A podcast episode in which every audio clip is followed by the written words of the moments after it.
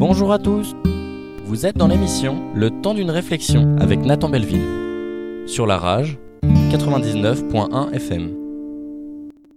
Nous vivons à une époque où en France, la question de patriotisme est d'actualité. Suite aux différentes questions sur les sujets d'immigration et des étrangers, plusieurs politiciens ont voulu jouer la fine bouche, mais n'ont fini que plus idiots. Ils jugeaient judicieux d'affirmer que nous avions, nous, Français, comme ancêtres communs, les Gaulois, ceux qui leur ont valu plusieurs retours de bâton.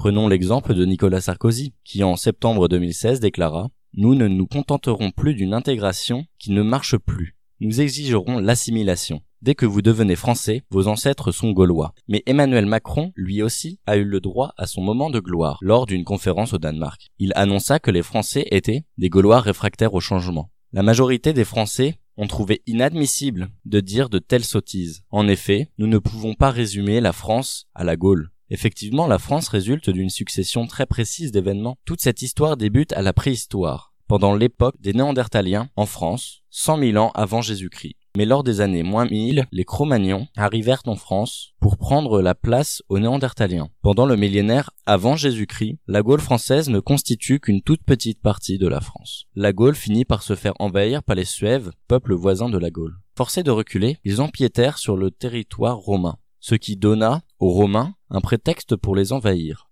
La défaite fut cuisante. Des Gaulois réessayèrent tout de même, par la suite, de se battre contre les Romains, mais sans suite la Gaule ne réussissa rien de concret et disparut totalement lors de la bataille d'Alésia en 52 avant Jésus-Christ. À partir de cette date, on considérera l'Empire romain comme le plus grand empire mondial, jusqu'en 476 où les Huns l'envahiront. Les terres d'Europe seront alors mieux partagées. Le peuple germanique franc arriva en France en 481 et disparaîtra en 754. Il laissera une grande trace d'histoire dans le pays. Pendant environ sept ans, les terres changeront que très peu et sans grand impact. À partir de la Renaissance, en 1453, la fin de la guerre de Cent Ans, la France gardera son nom de France et ne connaîtra plus d'épisodes bouleversants jusqu'au règne de Napoléon en 1804, où il construira un grand empire et commencera à envahir les pays voisins, mais se fera arrêter en 1815 lors de la défaite de Waterloo en Belgique. Bien plus tard, en 1914, nous pourrons voir la Première Guerre mondiale qui ne sera que la face cachée d'un iceberg qui sera dévoilé lors de la Deuxième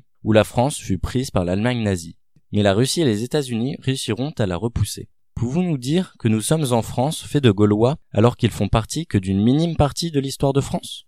Ce qui donne aujourd'hui à de nombreux historiens l'idée qu'un lien direct entre un peuple gaulois homogène et stable et le français d'aujourd'hui semble fortement improbable. De plus, la Gaule était un ensemble de tribus et de peuples, c'est Jules César lui-même qui a pu le dire. Toute la Gaule est divisée en trois parties, dont l'une est habitée par les Belges, l'autre par les Aquitains, et la troisième par ceux que nous nommons Gaulois, et qui s'appellent dans leur langue les Celtes. Parlons maintenant de la France d'aujourd'hui, celle où des centaines de milliers d'immigrés par an posent pied à terre chez nous. La France d'aujourd'hui n'est-elle pas métissée par toutes les migrations qu'elle a accueillies les bras ouverts au XXe siècle? Des migrations d'Espagne, d'Italie, d'Europe de l'Est ou encore nord-africaine Nous avons tous en tête des personnalités qui participent à cette mixité. Jamel Debbouze, Patrick Bruel, Django Reinhardt ou encore Omar Sy, et j'en passe des milliers. Des milliers de Français issus de différentes immigrations qui aujourd'hui ensemble forment la France, la belle France, celle de la fraternité, notre France. Bonjour à tous Vous êtes dans l'émission Le temps d'une réflexion avec Nathan Belleville. Sur la rage, 99.1 FM.